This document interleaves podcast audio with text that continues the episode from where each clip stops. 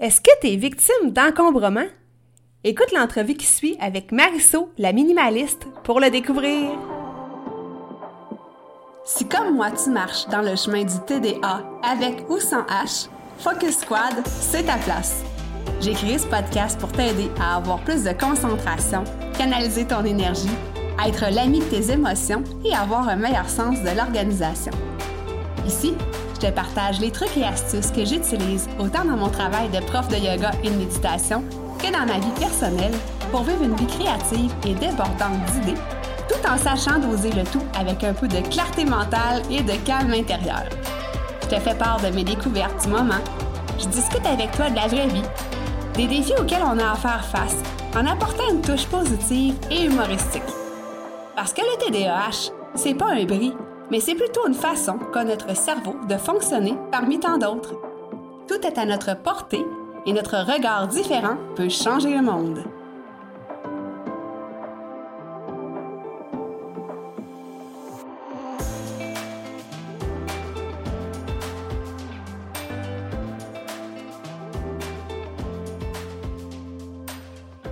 Yes! Euh, donc, euh, bienvenue sur l'épisode 63 du podcast Focus Squad. Et avec moi aujourd'hui, j'ai une invitée euh, spéciale, une amie à moi que j'affectionne, qui m'impressionne. Je vous expliquerai ça plus tard.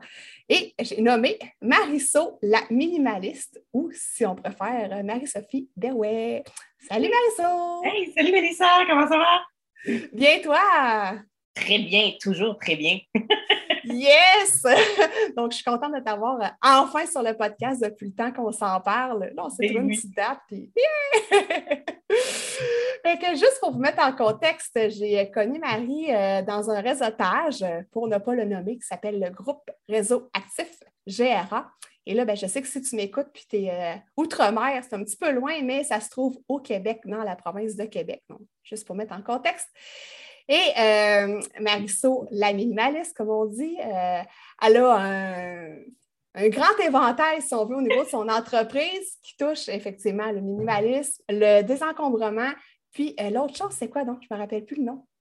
Ben, c'est vraiment ça, le minimalisme, le désencombrement, la, simplicité, là, de rendre vraiment la vie plus simple. Donc, c'est vraiment ce but-là là, de, de se faciliter, faciliter la vie au quotidien.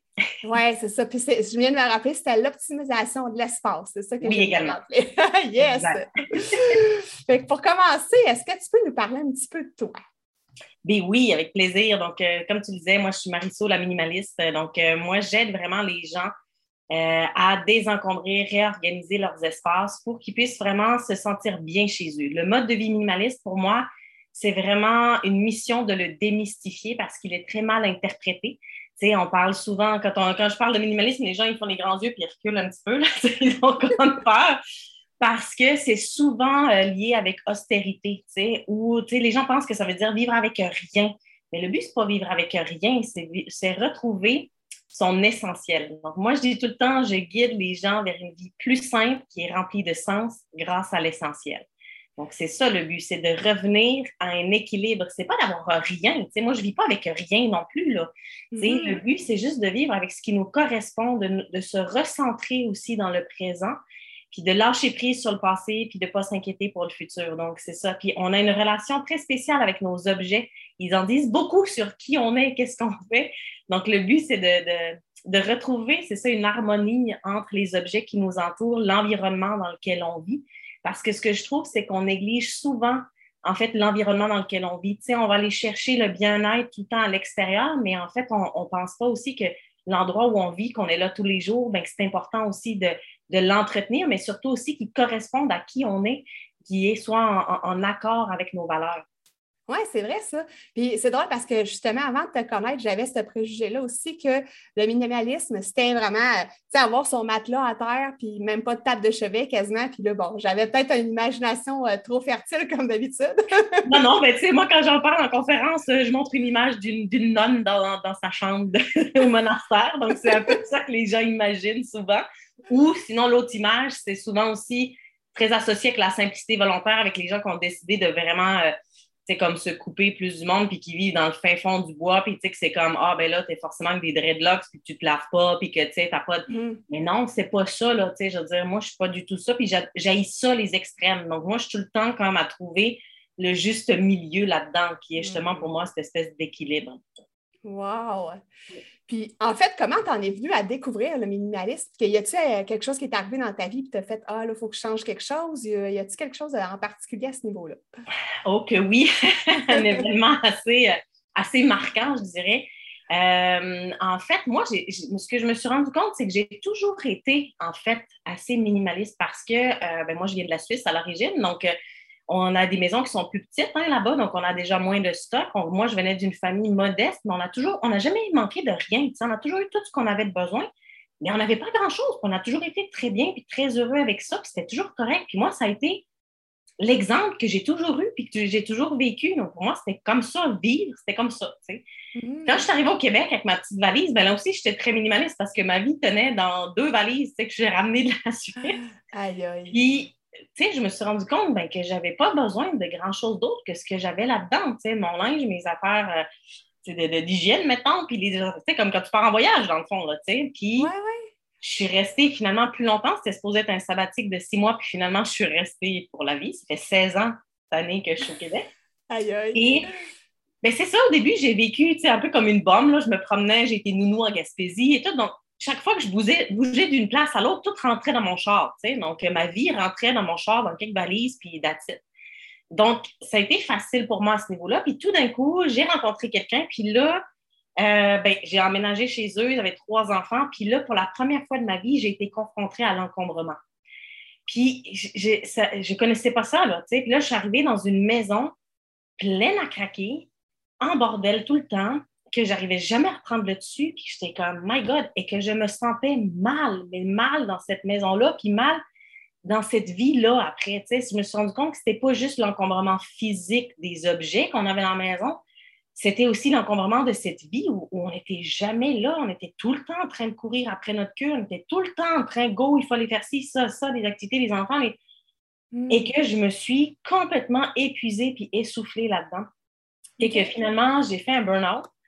Et euh, de manière classique, on a mis le burn-out sur euh, c'est la job. J'avais une job en gestion d'événements à l'époque, c'est ta job en gestion d'événements, c'est trop demandant, patata.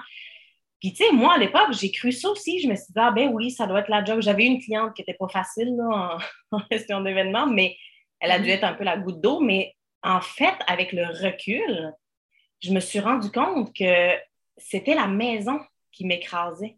Parce que quand j'étais à la job, j'étais bien, puis c'est quand j'embarquais dans le char pour rentrer à la maison que l'anxiété montait, puis que je me disais, ah, et, l'exemple que je donne tout le temps, c'est que je me souviens quand là, on avait la semaine où on avait les enfants, je savais pertinemment que je n'arriverais pas à ouvrir la porte parce qu'ils auraient enlevé leurs chaussures derrière la porte et que je ne serais pas capable de rentrer dans la maison. Et ça, là, je me souviens, je textais mon ex pour lui dire Tu suis assurée que je vais être capable de rentrer dans la maison? Ça me donnait de l'anxiété. Là. Puis je savais quand j'ouvrais la porte, je, c'était comme une, chape d'acier qui me tombait dessus. C'était comme une autre job. C'était comme, il y avait toute la maison à gérer. C'était tout, tout ça. Je me sentais écrasée dans cette maison-là. J'avais pas, j'arrivais pas à respirer. J'arrivais pas à trouver ma place là-dedans. Tout était plein. Donc, j'avais pas, il n'y avait pas d'espace pour moi. quand je suis arrivée, j'avais même pas un tiroir pour mettre quoi que ce soit. Là, ça a été vraiment, euh, j'avais mes valises qui étaient comme par terre, comme dans la chambre c'est moi qui ai travaillé fort à réaménager au début. Je me disais, crime, on n'est pas organisé, c'est désorganisé cette maison-là. Donc là, j'ai passé du temps, du temps et de l'énergie à organiser, à rajouter des tablettes, à mettre des paniers, à tout essayer de, cadrer ça puis de le contenir. Puis je me suis épuisée parce que les enfants ne maintenaient pas, puis parce qu'à maintenir, c'était tellement lourd, parce qu'il fallait vraiment que tout aille tout à sa place, puis tout ça, mm-hmm. que je me suis complètement épuisée, puis je me suis amenée au burn-out. Et en fait, j'ai réalisé après coup que c'était ça. Puis c'est quand j'ai cherché, en fait, à m'organiser, je me suis dit, il faut que je trouve de l'aide, là, ça se peut pas, que je suis tombée sur le métier qui est organisatrice professionnelle. C'est vraiment un métier. Là. Il y a une association canadienne des organisateurs professionnels. Donc, on est là pour essayer d'aider les gens vraiment à, à, se réorganiser. Mais moi, vite, j'ai réalisé que ce n'était pas l'organisation le problème en tant que tel, que organiser, c'est mettre un plaster sur une fracture.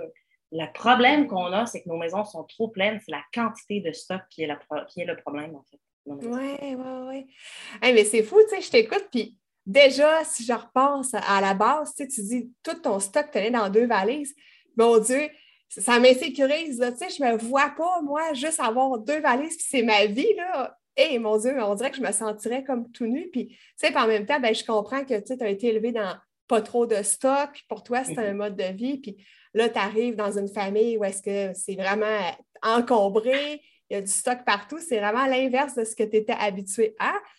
Puis, tu sais, justement, le burn-out, bon, on pense toujours que ça vient avec la job, mais là, c'est le contraire. Il faut que tu fasses une prise de conscience de, justement, dans la voiture, bon, ben là, hey, l'anxiété monte. D'habitude, c'est le contraire. Là, L'anxiété monte quand tu vas au travail, puis elle redescend quand tu reviens. Ben, D'habitude, on ne souhaite pas que personne se rende là, mais, non, non, non, mais pour l'avoir déjà vécu, je sais c'est quoi. C'est ça, exactement. Le, truc classique, c'est l'épuisement au travail. Mais dans le fond, on en voit de plus en plus des épuisements à la maison. Puis souvent, on ne sait pas trop d'où ça vient. tu sais, on parle beaucoup de charge mentale depuis quelques années. Puis ça en fait partie parce que quand on a une maison qui est pleine, c'est que c'est, on devient gestionnaire de notre maison parce qu'il faut tout gérer ce stock-là. Il faut le laver, il faut l'entretenir, il faut le sortir, il faut le réparer, il faut le ranger. Et, et ça, ça prend énormément de temps, d'énergie et d'argent parce qu'on essaie toujours d'acheter des systèmes justement pour pallier au problème. Donc, finalement, tu sais, on tourne en rond puis on ne trouve pas la solution qui est la, bonne parce que la bonne solution, c'est de se départir du stock. Et comme tu le dis, il y a comme des insécurités parce que le problème, c'est qu'on a développé des émotions avec nos objets. On aime nos objets. Mm. Il, nous, il, nous, sécurise, il nous, il nous donne une espèce de fausse image aussi d'abondance, de richesse, parce qu'on a plein de stocks, ça veut dire qu'on on est dans les moyens, qu'on qu'on est capable, qu'on a, qu'on a de l'abondance autour de nous, mais c'est une fausse perception.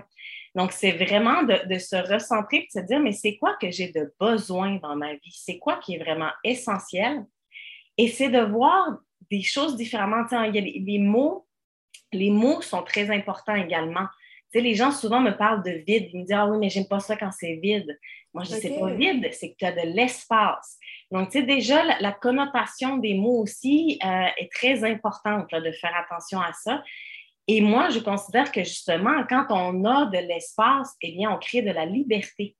On crée justement de l'air autour de nous, on crée des possibilités. Donc, ah c'est tout ça qui vient avec. Tu sais, c'est vraiment une philosophie un mode de vie et une philosophie de vie. Ce n'est pas juste justement faire son ménage à chaque printemps, là, puis de mm. recommencer ça euh, ad vitam aeternam. Donc, le but, c'est vraiment de se dire, mais OK, qu'est-ce que j'ai besoin? Pourquoi un objet rentre dans ma maison? Pourquoi j'arrive pas à me défaire d'un objet? Donc, il y a un côté euh, émotionnel, psychologique qui est quand même beaucoup plus profond que juste faire son petit ménage de printemps à chaque année. Là, mm, mm, vraiment de se re-questionner de mais qui je suis, moi, aujourd'hui? C'est quoi qui est important dans ma vie? C'est quoi que je veux avoir autour de moi? Est-ce que les objets qui se retrouvent autour de moi me correspondent, puis me ressemblent, puis sont en accord avec qui je suis? Donc, c'est, le minimalisme, c'est, c'est sortir du paraître pour se ramener à l'être. Donc, tu sais, c'est, mm. vraiment spécial, puis c'est drôle parce qu'on le passe par les objets, puis que les gens ne le comprennent pas toujours, mais que quand on fait ce processus de se demander que, tu sais, est-ce que cet objet-là, il a une signification pour moi, est-ce qu'il est représentatif, est-ce qu'il m'apporte de quoi dans ma vie, bien, on fait cette réflexion de qui on est. On est dans ce développement personnel aussi. Oui. ça se fait en parallèle, mais on le fait en faisant du ménage, puis tout d'un coup, on laisse émerger aussi des choses qui étaient des fois enfouies sous tout le stock qu'on ne savait même plus. Là. Tu sais, quand on dit Ah, j'ai pas le temps, je sais pas quoi faire, je, je suis tout le temps dans le jus, puis j'ai jamais le temps pour mes loisirs, puis les affaires dans même. mais c'est où que le temps il part? Il part mm. peut-être justement sur la gestion de la maison, sur tous ces objets qui nous et qui ne nous servent à rien. Mm, mm. Ah, c'est vrai ça. Puis, moi, en tout cas, j'aime ça faire du ménage. Tu sais, euh, peut-être un peu maniaque à ce niveau-là. Avec le petit ménage du printemps, pour moi, je n'ai pas de difficulté à acheter des objets, à me départir de choses. Mon problème, des fois, moi, c'est plus de je veux upgrader. Tu sais, comme on, parlait avant qu'on entre en du micro avec lequel j'enregistre le podcast. Bien là, je sais qu'il y en a un qui existe qui est encore mieux, que mon son va être mieux. Là, je me dis, bon, 63 épisodes, je vais me gâter. fait que c'est tout le temps comme un peu d'upgrader mon, matériel, puis mon, mon amoureux rit euh, beaucoup par rapport à ça, parce que j'achète beaucoup de matériel euh, électronique pour le travail. Mais bon, c'est ma petite. Euh, ma petite gâterie, on va dire ça comme ça. C'est correct, tu as le droit. Le but, c'est pas de ne pas consommer, c'est de réfléchir à sa consommation. Donc, c'est de se dire, tu sais, quand un objet rentre, justement, tu sais, tu as, nommé les critères. OK, je veux un meilleur son, je veux ci, je veux ça. Donc, tu vas avoir un bénéfice. Donc, c'est de savoir que ça va t'apporter de quoi de plus. Puis quand tu vas avoir ton nouveau micro, ben, c'est que l'ancien, il va partir. Tu sais, c'est là où il y a cet équilibre qu'il faut garder. C'est parce que malheureusement, dans nos vies, ce qui arrive, c'est que ça rentre beaucoup plus d'un bord que ça sort de l'autre. Puis mm. c'est là où on tombe dans ce déséquilibre où on se retrouve avec trop d'affaires. Mais tu sais, si tu rentres des choses puis que ça sort de l'autre bord à même quantité, ben, tu es correct. Le but, c'est pas de ne plus jamais consommer. Parce que justement, c'est là où on tombe dans les extrêmes. C'est juste de consommer de manière consciente, réfléchie, pas sur le coup d'émotion. Tu sais, quand tu vas dans un magasin, tu dis Oh mon Dieu, je le veux, j'aimerais tellement voir ça. Ouais. Parce que on, nous mélange le cerveau, là. Et toi, tu le sais, là, à quel point le cerveau, des fois, il nous fait des affaires. yes! Mais c'est ça, c'est qu'il ne fait pas la différence entre la vérité puis, puis l'imaginaire. Il, a de la misère à, certaines affaires, puis il va nous convaincre aussi de certaines choses. C'est notre petite voix intérieure qui va nous dire Oui, oui, tu es bien correct de t'acheter ça, ça va te faire du bien, mm-hmm. puis ça va t'amener du bonheur. Puis c'est là où on se mélange parce que le marketing aussi nous mélange beaucoup. Quand ah on va acheter quelque chose, c'est pas du bonheur, c'est du plaisir, c'est pas la même hormone dans le cerveau, c'est pas les mêmes choses. Donc, il faut, se dissocier de ces choses-là, puis de, les comprendre. Puis quand on fait une consommation consciente, puis que réfléchit, ben on ne se retrouve pas dans des situations d'encombrement parce que justement, on maintient cet équilibre-là. On n'est pas dans l'impulsion. Oui, oui, puis c'est drôle parce que, tu sais, quand tu parles des magasins, hein, surtout quand on a le TDAH, là, tu sais, là, tu as la musique, là, tu sais, je pense à des boutiques de vêtements in, là, tu as la musique, tu as quasiment des éclairages disco, là, tu sais, puis là, là ça, ça vient que là, on, est comme dans une autre ambiance, puis on se laisse embarquer, puis ça, ça nous mélange le cerveau, c'est vraiment ça, tu sais, puis tu sais, une fois que moi, j'ai pris conscience de ça, que j'ai lu un peu là-dessus, je me disais, c'est vrai, tu sais, tu rentres dans un magasin, puis ils te font sentir dans un autre univers, puis ou tu sais, tu vas dans les magasins de maillots, puis là, ça sent euh, le petit parfum quasiment de plage. Là. Il y a une place euh, à Québec, c'est ça. Le, puis là, là, tu te vois quasiment sur la plage, puis là, tu, te trouves bien belle, tu vas acheter plein de maillots, mais finalement, tu reviens chez vous, puis tu es comme, je ne voyagerai pas avant un mèche en bout. Mais non, c'est ça. un maillot aurait été correct, oui. Mais bref. mais non, mais tu as raison. Puis le marketing nous pousse justement avec tous nos sens. Puis parce que qu'est-ce qu'il fait? Il va aller chercher nos émotions parce qu'il veut qu'on crée un lien émotif justement avec l'objet qu'on va acheter. Donc, il joue sur ça, puis notre cerveau, il est réceptif à ça, en effet. Donc, comme tu le dis, l'éclairage, l'odeur, là, c'est de beaucoup plus dans le marketing, les parfums, les affaires de même, c'est très calculé là, dans, les magasins, il y a des diffuseurs, des choses comme ça, puis on n'en a pas conscience, mais c'est ça, on vit une espèce d'expérience, puis après ça, on fait l'ancrage dans l'achat de l'objet pour comme se souvenir de l'expérience. Donc, c'est tous ces, ces, mm. ces mécanismes-là qu'il faut en fait briser se poser les vraies questions, justement se dire, mais vraiment, est-ce que j'en ai besoin? Est-ce que ça va apporter du bonus à ma vie? Parce que c'est ça, là, si on achète un objet qui finalement va nous demander plus en temps, en énergie puis en argent pour l'entretenir, s'en occuper, tout que ce qui nous apporte, ben c'est là où on est en déséquilibre. Mm. Donc, c'est là où l'objet, dans le fond, il nous nuit, il ne nous amène pas quelque chose de plus dans notre vie. C'est eux autres qui devraient sortir de nos vies parce que c'est ça, ces objets-là, qui nous pèsent sur la charge mentale, qui nous alourdissent nos routines, nos quotidiens et qui font que toute la, vie peut être comme difficile et lourde. dans le fond, c'est eux autres qu'il faut sortir. Je, continue ta phrase si tu vas avoir ta place dans ta maison. Sinon, ils vont tous prendre la place. exact. J'ai une petite question, euh, ben, pas piège pour toi, mais euh, comment on fait en fait pour savoir si on est victime d'encombrement? As-tu des, des, cues à nous donner? Oui, euh, oui, il y a des choses assez faciles à voir. Déjà, un bon indicateur, c'est les surfaces horizontales. Donc, toutes les dessus de comptoir, dessus de commode, les tablettes, euh, les bibliothèques, euh, la table, la salle à dîner, euh, le, le, dessus des bureaux dans, les chambres ou les affaires de même. Ça, là, s'ils sont remplis de stock avec des piles, puis ça, c'est un bon indicateur généralement qu'on est un peu dans une situation problématique. L'autre affaire, c'est si tout est à saturation. Si tu ouvres tes armoires, qu'il n'y a plus de place nulle part, qu'il n'y a pas d'espace vide aucunement, que ce soit dans tes garde-robes, dans tes armoires de cuisine, euh, que toutes tes, commodes, tes armoires de rangement sont pleines, pleines, pleines, là, que c'est saturation, tu es dans une situation d'encombrement. Donc, c'est, et c'est fou parce que c'est beaucoup plus de personnes qu'on le pense. moi, de ce que je vois depuis cinq ans que j'accompagne les gens, c'est quasiment, je te dirais, 80 euh, de la population est dans une situation d'encombrement. Après ça, quand tu commences à avoir les piles qui débordent, tu sais, que là, tu as des piles à côté de tes meubles, que tu as des boîtes qui sont accumulées euh, dans le sous-sol, que tu condamnes une pièce, là, tu sais, ta chambre d'amis, que finalement, ça devient la chambre de débarras parce que tu remplis tout ça là-dedans, parce que tu veux juste plus le voir. Là, on tombe dans le surencombrement parce que tu perds de l'espace de vie, parce que tu commences à, restreindre ta circulation aussi dans les pièces. Donc là, on tombe dans le surencombrement.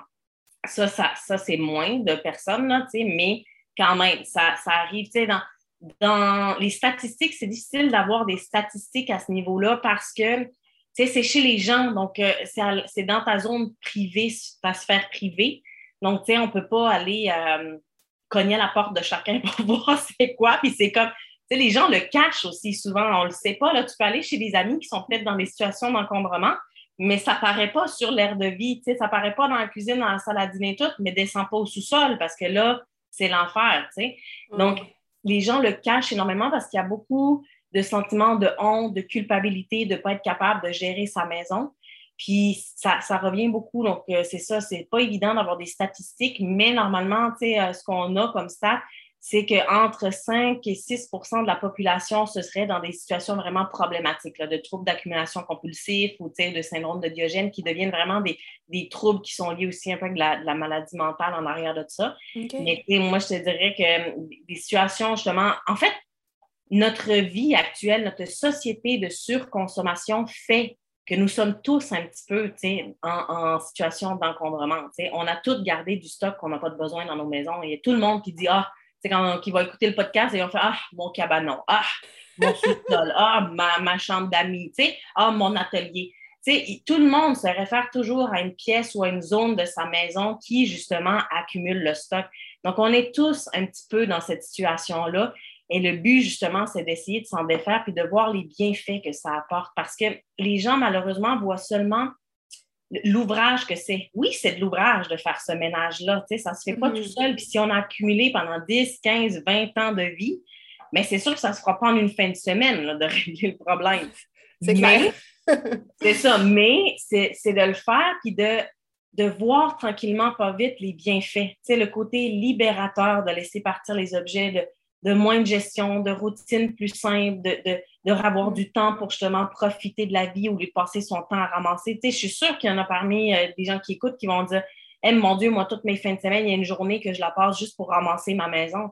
Est-ce que c'est nécessaire? Tu sais, quand tu as moins de stock, ben, tout se simplifie. C'est moi, quand je dois ramasser. Puis, moi, mon appart, des fois aussi, il est un peu en bordel parce que la vie va vite puis que j'ai pas le temps, que je dépose des affaires vite, vite, puis tout. Mm-hmm. Mais quand je décide de reprendre le contrôle, tu sais, je fais comme ça me prend 15 minutes, là, remettre C'est pas long, là. Ça me prend pas une journée, tu sais. Puis ça mm. devrait pas prendre une journée de reprendre le contrôle de la situation dans la maison. Tu sais, donc, mm. c'est vraiment ça. Après, il faut, faut pas non plus partir dans l'autre extrême de vouloir vivre dans un showroom puis que tout doit être toujours à sa place, puis tout ça. On vit. Donc, c'est sûr que, il y a des choses qui se passent, qu'on n'est pas toujours à l'ordre, que pas toujours tout est rangé. Mais le truc, c'est justement de se dire, tu sais, quand tu as moins de stock, ben, c'est facile, puis c'est beaucoup plus logique de remettre les choses à leur place. Tu sais, le cerveau, oui, des fois, il nous nuit, mais des fois, il est content aussi. Il va aller à la solution de simplicité. Donc, si l'objet, il a sa place, puis que c'est évident, puis que c'est facile d'y accéder, ben, il va le ranger tout de suite. Il ne va pas dire, je vais le mettre là temporairement. Tu sais. Mmh, exact se simplifie, puis s'allège, puis, puis vraiment, ça a un impact après sur la charge mentale, puis sur toute la gestion mm. mm, c'est clair. Puis, euh, ben, par rapport à ça, j'aimerais ça que tu nous parles de ton programme, justement, euh, Ma maison, mon repère. Oui, ben, le programme, en fait, euh, c'est vraiment, il est né de la pandémie. un autre petit bébé de la pandémie. oui, un autre petit bébé de la pandémie parce que euh, au début, moi, j'y croyais pas. Pour être franchement très, très honnête, je me disais, moi, faire mon métier en virtuel, j'y crois pas. Parce que je, voyais tellement les gens à quel point ils avaient besoin que je sois à côté d'eux pour sortir les, objets, les objets, prendre des décisions, partir avec le stock, tout ça. Puis je me disais, ah, comment je vais faire ça? Mais finalement, la pandémie m'a forcé à le faire. Puis finalement, c'est vraiment un très, très bel outil. Puis je, suis très reconnaissante de voir à quel point ça a pris de l'ampleur à quel point ça aide les personnes parce que dans le fond, je peux être avec eux autres pendant six mois, tu sais, vraiment. Puis on se rencontre à chaque semaine. Donc, il y a comme une espèce de continuité qu'il n'y avait pas forcément quand j'allais chez des clients sur place. Parce que, tu sais, on faisait un coup, je me disais, ah, je te rappellerai, puis ça, se faisait en dents de scie. Donc là, avec le programme, ils le font comme en continu, puis il y a vraiment comme des choses qui peuvent se mettre en place dans les mécanismes, dans les changements des habitudes. Parce que c'est beaucoup ça aussi, c'est changer ses habitudes de consommation, de, de rangement, de, de, de réflexe aussi à, à, garder nos objets alors qu'ils ne nous servent plus. Donc, c'est vraiment de changer tout ça. Donc, le programme, il est vraiment sur six mois pour que les gens aient le temps vraiment d'acquérir toutes ces, ces, ces, nouvelles habitudes, ces changements de, de, mode de fonctionnement vraiment là, de leur quotidien. Donc, euh, c'est une belle réussite. Là, je suis rendue à la quatrième cohorte qu'on vient juste de démarrer. Une wow. Oui, c'est ça. Et, euh, et c'est ça. Donc, le but, c'est vraiment de faire ce processus de A à Z et de, de, vraiment les accompagner. Et on a un groupe Facebook, on a une discussion Messenger, puis la discussion Messenger, ça roule. Les filles mettent des photos, puis des affaires. Hey, j'ai sorti ça aujourd'hui, puis toi, qu'est-ce que ça fait? Donc, il y a une espèce d'inertie, d'entraide aussi qui se fait avec le groupe et que il y a cette énergie, il y a cette énergie que ça les propulse à se dire ah je suis pas tout seul parce que souvent quand on fait notre ménage tout seul là c'est pas facile, sais c'est pas le truc où on se dit youpi je vais faire du désencombrement en fin de semaine, tu on s'entend c'est pas euh, c'est pas la tâche la plus gratifiante puis la plus motivante mais quand on le fait puis qu'on continue dans le processus et qu'on arrive au moment où on voit les bienfaits, Là, tout d'un coup, ça shift. Puis là, souvent, je le vois, les filles font comme Oh, là, j'ai besoin, j'ai besoin que le stock sorte parce que là, je me rends compte à quel point il m'alourdit ma vie. Et là, là, ça, tu, dois créer une mission accomplie dans ce temps-là. Hein? Et oui, vraiment, vraiment. Tu sais, moi, quand les gens me disent j'ai changé mes réflexes, puis tu sais, j'ai parlé cette semaine à Manon, qui est la première personne qui s'est inscrite au programme, puis elle me dit, elle me dit, Marisol, elle dit, tu sais, des affaires niaiseuses comme j'ai dû changer mon boyau d'arrosage dans, le jardin, tu sais, puis elle dit habituellement, je l'aurais changé, j'aurais mis le nouveau, puis l'ancien, je l'aurais mis dans le garage au cas où que, ou de, elle a dit, j'aurais de la misère à m'en défaire. Elle dit, là, j'ai même pas réfléchi. Elle dit, j'ai mis le nouveau, l'ancien était brisé, elle dit, il est fendu, il n'est pas récupérable. Elle dit, je l'ai pris, je l'ai jeté tout de suite. Elle dit, c'est le soir que je m'en suis rendu compte, j'ai fait, j'ai jeté le boyau tout de suite. Imagine-toi, mais c'est des réflexes de même qu'il faut qui pour certaines personnes peuvent paraître normales, mais que justement, quand on tombe dans l'encombrement puis qu'on a un lien affectif avec tous nos objets, ben, les gens ont de la misère à faire ça. Puis que mm. là, c'est à qui elle fait Oh my God, ça a vraiment changé mes réflexes, puis je, je, je décide de ne plus garder ce qui va m'embourber. Mm. Donc, c'est vraiment fou à quel point, oui, ça fait des changements vraiment de vie. Tu sais. C'est pas, ça a un impact sur toutes les sphères de la vie. Oui, on commence par les objets parce que c'est quelque chose de concret qu'on peut prendre dans les mains et dire OK, ça, ça sort, tu sais, puis tout. Mais plus on le fait, plus on va voir, tu sais, on change des habitudes. Comme Manon, avant, elle, allait magasiner pour se faire du bien, pour se, se réconforter ah, parce qu'elle avait eu des grosses semaines ou que c'était difficile des fois à la maison ou whatever, tu sais, et tout. Donc, elle allait là parce que ça faisait du bien, c'était son petit moment récompense. Et finalement, elle achetait du stock qui ne servait à rien. Mais là, son moment récompense maintenant, c'est d'aller se promener dans le bois. Tu sais, non, elle a changé ça, dans le fond, c'est ça? Oui, elle a changé ses habitudes, puis elle, s'est rendue compte ben, que se faire du bien, ça pouvait passer à autre chose que magasiner des affaires qui ne servent à rien. Donc, c'est hmm. toutes ces réflexions-là. Donc, ça s'applique à vraiment toutes les sphères de la vie. Oui, on commence par les objets, mais après, on, réévalue nos activités dans la semaine. Tu sais. Des fois, est-ce que c'est nécessaire que j'ai 25 activités dans la semaine? Ces activités-là, est-ce qu'elles sont plus bénéfiques pour moi ou est-ce qu'elles me grugent? Tu sais, moi, à un moment donné, je faisais du bénévolat parce que je voulais donner, puis j'étais comme, mais j'ai de la misère à survivre moi-même. Pourquoi je fais du bénévolat en ce moment? C'est pas logique. Donc, c'est des choses comme ça qu'il faut réévaluer. Donc, on, l'évalue au niveau des activités, au niveau aussi de la sphère amicale ou amoureuse. Tu sais, Est-ce que justement ces relations-là font du sens? Est-ce qu'elles m'apportent de quoi et tout? Puis, donc, c'est toutes ces réflexions-là où tout d'un coup, on refait le bilan, puis on fait une espèce de mise à niveau. Hmm, vraiment intéressant parce que ben, c'est ça, tu sais, moi, c'est quelque chose qui me parle beaucoup, tout ce que tu dis. Euh, faire le ménage aussi des, relations, tu j'en ai déjà parlé sur un épisode, des activités aussi. Tu sais, moi aussi, j'avais tendance à faire plein de choses. Puis là, ben, bang, la pandémie est arrivée, puis ça a eu ça de bon. Tu sais, moi, ça m'a aidé à me calmer le pompon par rapport à tout le, le flot de l'activité dans lesquelles je m'inscrivais. Tu sais, puis que, Finalement, des fois, je cancellais des trucs parce que j'en avais planifié deux en même temps, tu sais, pas rapport. Puis, tu sais, toi, en plus, avec ce que tu prônes aussi du focus, tu sais, et tout ça, c'est important parce que, euh, ben, tu sais, les gens, justement, TDAH en plus, tu sais, vont avoir cette tendance de l'impulsivité et de ne pas bien calculer le, temps et l'énergie à disposition. Tu sais, on est des gens de projet. Tu sais, moi, je ne suis pas TDAH, mais je suis une fille de projet. Donc, moi aussi, je me lance dans les projets, puis euh, des fois, je rêve, je rêve, enfin, je pense pas à toute l'implication que ça peut avoir. Puis, c'est ça. Donc, c'est des fois, c'est juste se demander, de se dire, OK, je vais faire un projet, mais tu sais, un, ça va me prendre combien de temps? Est-ce que c'est vraiment de l'ouvrage ou est-ce que ça va être vraiment le fun ou est-ce que ça va être plus demandant? Tu sais, de, d'évaluer un petit peu toutes les choses avant de se jeter sur les, que ce soit les activités ou les, projets ou les achats, whatever. C'est justement d'avoir une espèce de temps de recul puis de se mettre un petit peu dans la réflexion, de prendre un respire, de se dire, OK, mais est-ce que vraiment c'est fait pour moi? Est-ce que vraiment je vais mm. mener ce projet jusqu'au bout? Tu sais, c'est toutes ces réflexions-là. Puis oui, au début, faut vraiment se les poser, les questions. Il faut s'arrêter, puis il faut se poser la question. Puis ça devient un réflexe. Mm. Mais il faut, faut, se rendre là, c'est un exercice, comme aller au gym, il faut, faut, travailler. ah, clairement, tu sais, puis j'aime vraiment ça parce que, tu sais, nos deux entreprises, en tout cas, tous nos projets, je trouve que ça, ça fit vraiment ensemble. on a vraiment la même vision à, ce niveau-là, là, tu sais, de, de prendre, faire des prises de conscience, de changer les habitudes de vie, puis tout en pleine conscience. que j'adore vraiment. La pleine conscience, c'est ça que ça fait partie du minimalisme aussi. Puis de, on parle aussi beaucoup de slow living, de vouloir ralentir. Justement, on l'a vécu avec la pandémie, tout le monde a fait ouf. Euh, ça fait du bien de prendre un break, en fait, puis de ah ralentir. Mais tu ne peux pas faire du slow living quand tu as une vie qui est pleine à craquer. C'est impossible parce que ça te rattrape, justement. Toute cette gestion va te rattraper qui fait que tu ne peux pas ralentir. Donc, mm. c'est des choses qui sont intimement liées, en effet. Là, si tu veux faire de la méditation, tu veux, que tu veux faire du yoga, que tu veux justement être en pleine conscience, ben, il, faut, il faut que tu enlèves des choses qui t'empêchent de le faire. Donc, mm. c'est tout ce ratio-là là, de vraiment euh, faire cette évaluation, puis d'enlever le superflu, puis de garder ce qui est essentiel. Mm, mm, exactement. Puis, euh, une autre petite question pour toi. Euh, je voudrais savoir, c'est quoi, d'après toi, que les gens ne réalisent pas avec le fait de se faire accompagner ou pas pour le désencombrement ou euh, l'organisation de l'espace. Il y en a qui disent Ah, oh, j'ai pas besoin de, quelqu'un comme par exemple toi, je suis capable toute seule. Mais c'est quoi qu'ils ne réalisent pas à cet effet-là?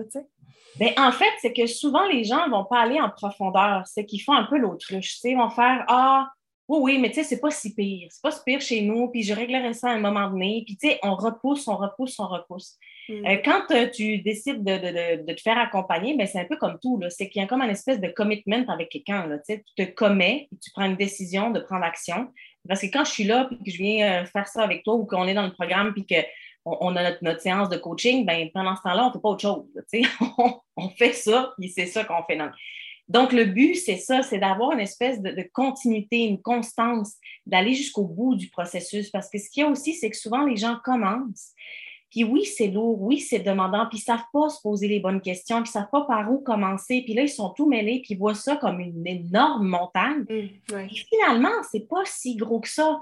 Mais vu qu'ils ne savent pas par où commencer, puis qu'ils ne savent pas les bonnes questions à se poser ou quel type d'objet commencer, parce que si tu commences par tes albums photos souvenirs, ben c'est sûr que ça va être difficile parce que tu ramènes plein d'émotions, tu tombes dans la pire talle d'objets. Donc, si tu commences par ça, tu vas te décourager, c'est sûr. Donc, le but, c'est vraiment de leur faire un plan de match, de les accompagner dans le processus pour qu'ils ne se démotivent pas, puis qu'ils ne se découragent pas, puis de leur donner les trucs et astuces quand ils bloquent. Parce qu'on tombe tous à un moment donné sur une boîte ou sur un objet où on fait oh non, ça, je peux pas. Mais là, justement, on vient de déclencher quelque chose. C'est quoi qui s'est passé? Pourquoi je ne peux pas? Hmm. Donc, c'est là où on va travailler ce côté-là psychologique aussi ou émotionnel, puis dire, OK, mais c'est quoi l'émotion que tu as ressentie? Donc, moi, je vais aller creuser, tu sais, je vais aller comme, ouais, ouais. pourquoi, qu'est-ce qui se passe? Alors que la plupart des gens, ce qu'ils vont faire, ils vont faire, non, je peux pas. Donc, ils remettent l'objet là, puis souvent, c'est là où ils arrêtent. Ils figent, puis ils ne continuent pas le processus. Ah.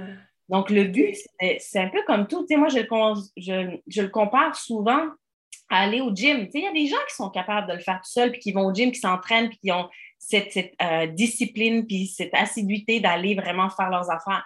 Puis il y a d'autres qui ont besoin du coach à côté d'eux, qui vont faire Allez, comment, bouge-toi, on va y aller, on est capable, on va le faire ensemble, on travaille en équipe. Donc, c'est ça qui, est là, juste la différence. Nous, on est mm-hmm. des coachs vraiment aussi, là, et tout, on vous entraîne à le faire.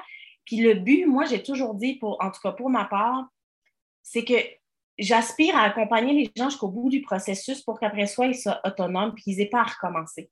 Moi, c'est un échec. Si la personne me rappelle au bout de six, huit mois puis me dit Ah, ça a recommencé, mais ben, c'est parce que justement, ils ne sont pas allés au fond des choses, ils ne se sont pas posé les questions, ils sont allés en surface.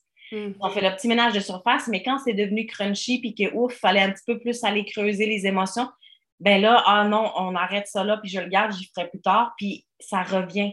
Ça mm. revient constamment. Donc, le but, c'est un peu un, c'est un processus, mais plus j'avance dans, mon métier, plus j'accompagne les gens, plus je me rends compte que c'est un processus de guérison aussi.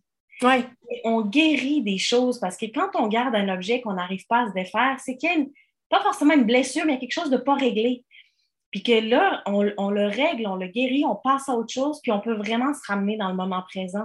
Sais, on ne peut pas mm. se ramener dans le moment présent si on est ancré dans le passé puis qu'on est encore pris dans des affaires en arrière ou qu'on s'inquiète tout le temps pour le futur. Tu sais, les gens qui s'inquiètent pour le futur, c'est ceux qui gardent au cas où que j'en aurais besoin. Tu sais, ils sont tout le temps en train de se projeter dans le futur, mais ils n'arriveraient pas à régler la situation si je n'ai pas telle, telle affaire.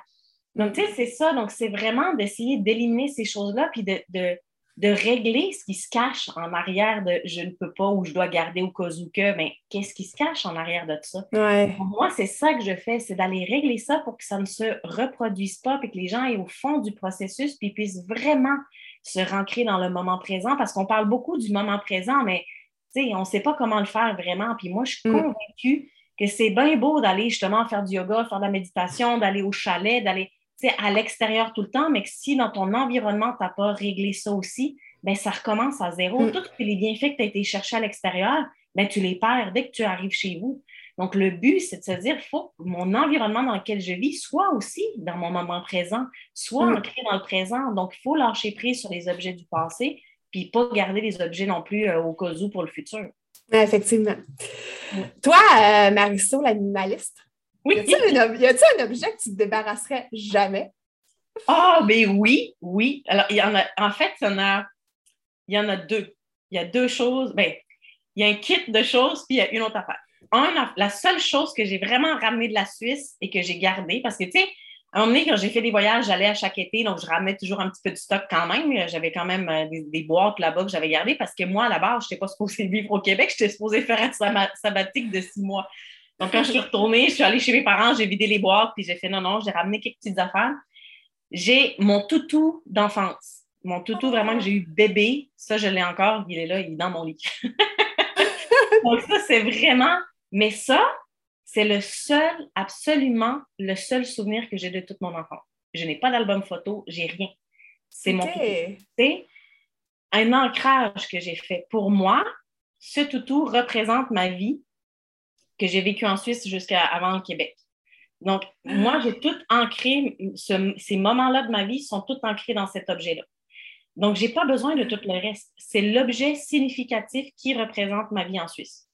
Wow. C'est ça que j'invite à faire aux gens. C'est quand on est dans les souvenirs, c'est de garder un objet significatif et d'en faire un ancrage. De dire, OK, c'est l'objet qui représente telle période. Tu sais, mettons, mon cégep, c'est tel objet, ça représente mon cégep. Pas besoin de garder tous tes livres de cégep ou ta, ta robe de balle, c'est de trouver les, affaires significatives. Donc, moi, ça, c'est vraiment l'objet qui représente mon enfance puis ma vie en Suisse. Et l'autre affaire que je n'arriverai pas à me défaire, c'est mon kit de bénévole des Jeux olympiques à Vancouver, parce que j'ai été bénévole pendant les Olympiques. OK. Et ça, ça a été un. Puis toi, j'en parle, puis j'ai un frisson. Été un mois, le, mois le plus exceptionnel de toute ma vie. J'étais à Whistler pendant un mois, puis j'ai été en plein centre de l'action des, Jeux olympiques d'hiver à Vancouver il y a 10 ans, puis, en 2010. Et euh, ça, le kit de bénévole, la veste bleue, les petits toutous, les petites affaires qu'on a reçues pendant, pendant ce mois-là, c'est un bac, là. C'est un, un, bac que j'ai avec ça. Puis ça, j'ai essayé plusieurs fois, mais je suis incapable. ah, ah c'est super intéressant. mais tu sais, c'est ça. Puis c'est correct. Le but, c'est de vous dire aussi, justement, qu'on n'est pas obligé de se défaire de tout. On a le droit d'avoir des souvenirs, puis d'avoir une boîte, deux boîtes, trois boîtes, c'est correct. Si vous avez l'espace en plus à disposition, c'est correct. Le problème, c'est quand on en a 25 ou qu'on garde des souvenirs qui ne sont même pas à nous. Tu moi, je suis déjà allée chez des hmm. clients qui ont des albums photos de leurs grands-parents. Ils ne savent même pas c'est qui sur les photos. mais pourquoi tu gardes ça? Oui, mais c'est à ma grand-mère. Oui, mais c'est pas ta vie à toi, c'est pas tes affaires à toi. Donc, c'est ça. vraiment qu'il faut ramener. Donc, le but, c'est pas de rien garder. Je garde des affaires aussi. Puis j'ai quand même des petites choses que je me rends compte, là, parce que là, il faut que je fasse aussi un petit tri. Mais euh, que moi aussi, j'ai gardé parce que j'avais l'espace, puis que c'était dans une tablette, puis que ça ne dérangeait pas, puis que ça ne m'importunait pas, que j'ai gardé, puis que j'utilise pas. Puis j'ai vendu des choses dernièrement, là, mon moulin à coudre, des affaires de même où j'ai fait, mais je ne l'utilise pas depuis quatre ans. Ce n'est pas nécessaire que je le garde. Out. Donc, c'est ça, cette réflexion-là qu'il faut refaire de temps en temps. Effectivement. Parle-nous donc de ton euh, gros bébé qui s'en vient. bébé certain. Une grosse Bertha, mais elle s'appelle Luna. oui, euh, le gros projet qui est en cours et qui, euh, qui est vraiment super le fun, super trippant, mais qui est très demandant aussi en ce moment. On est dans la dernière ligne droite là, pour le préparer. C'est euh, ma belle Luna. C'est mon autobus scolaire de 40 pieds de long. C'est oh. ça qui est grosse, c'est la grosse, grosse.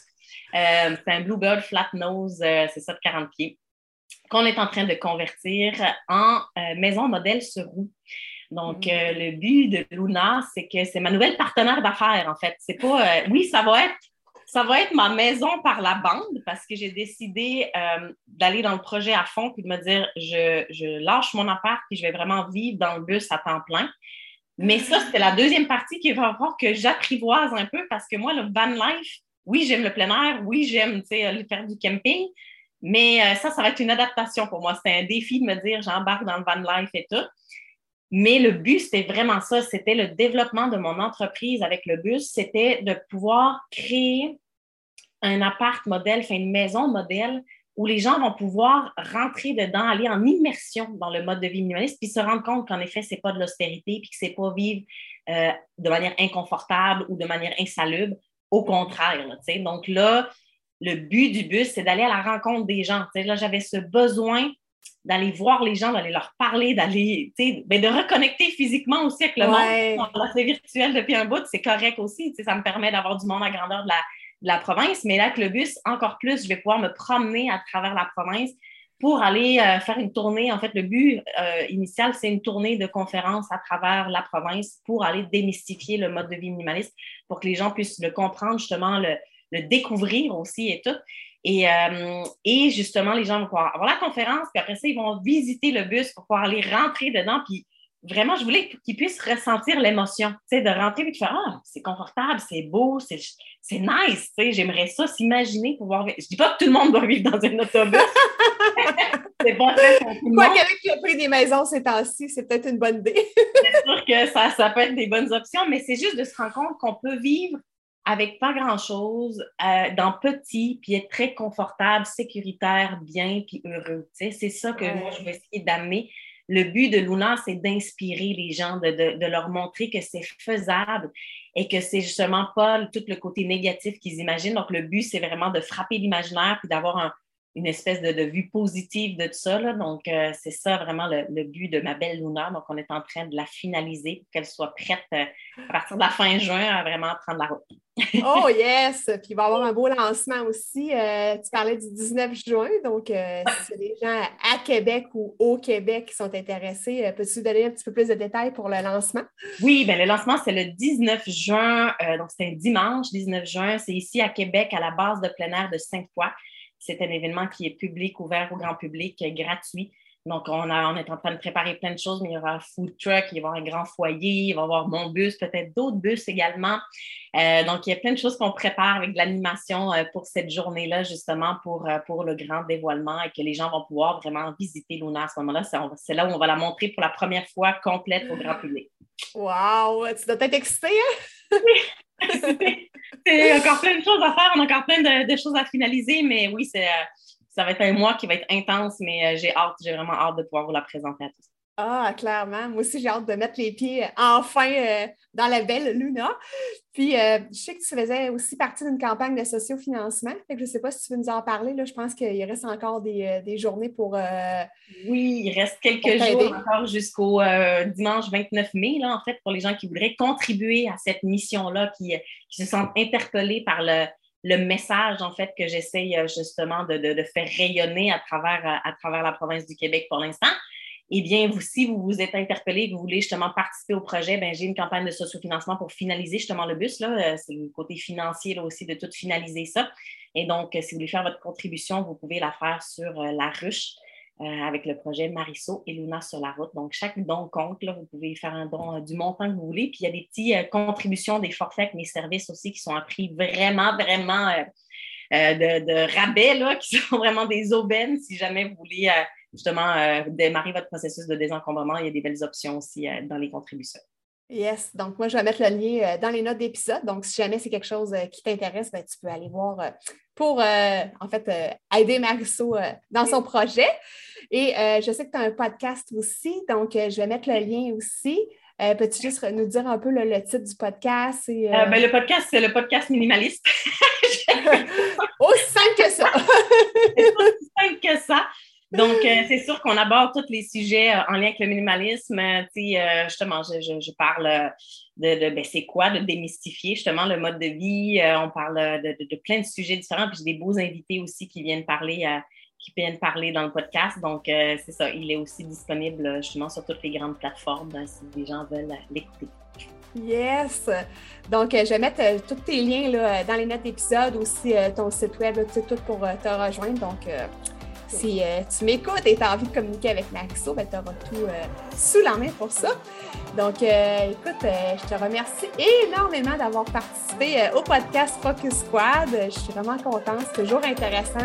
moi, écoute, ça me parle énormément ton sujet. Donc, ben, merci beaucoup d'avoir été là. Ben, merci à toi pour l'invitation. C'était un vrai plaisir.